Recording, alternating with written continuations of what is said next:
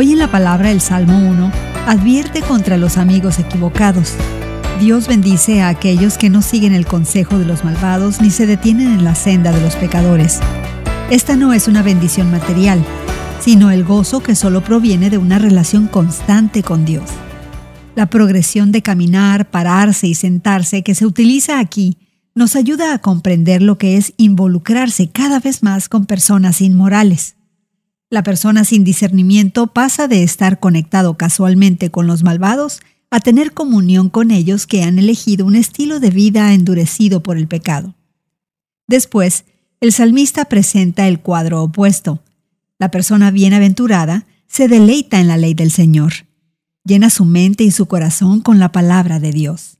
Tal meditación produce una vida fructífera y profundamente arraigada, descrita como árbol plantado a la orilla de un río que mantiene su prosperidad en todo tipo de estaciones.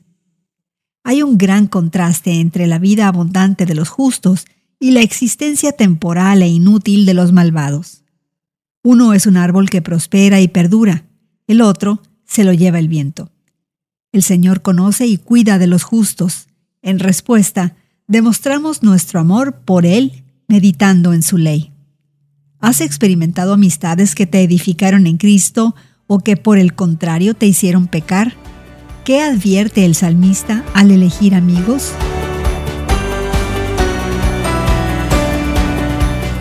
Hoy en la Palabra es una nueva forma de conocer la Biblia cada día, con estudios preparados por profesores del Instituto Bíblico Moody.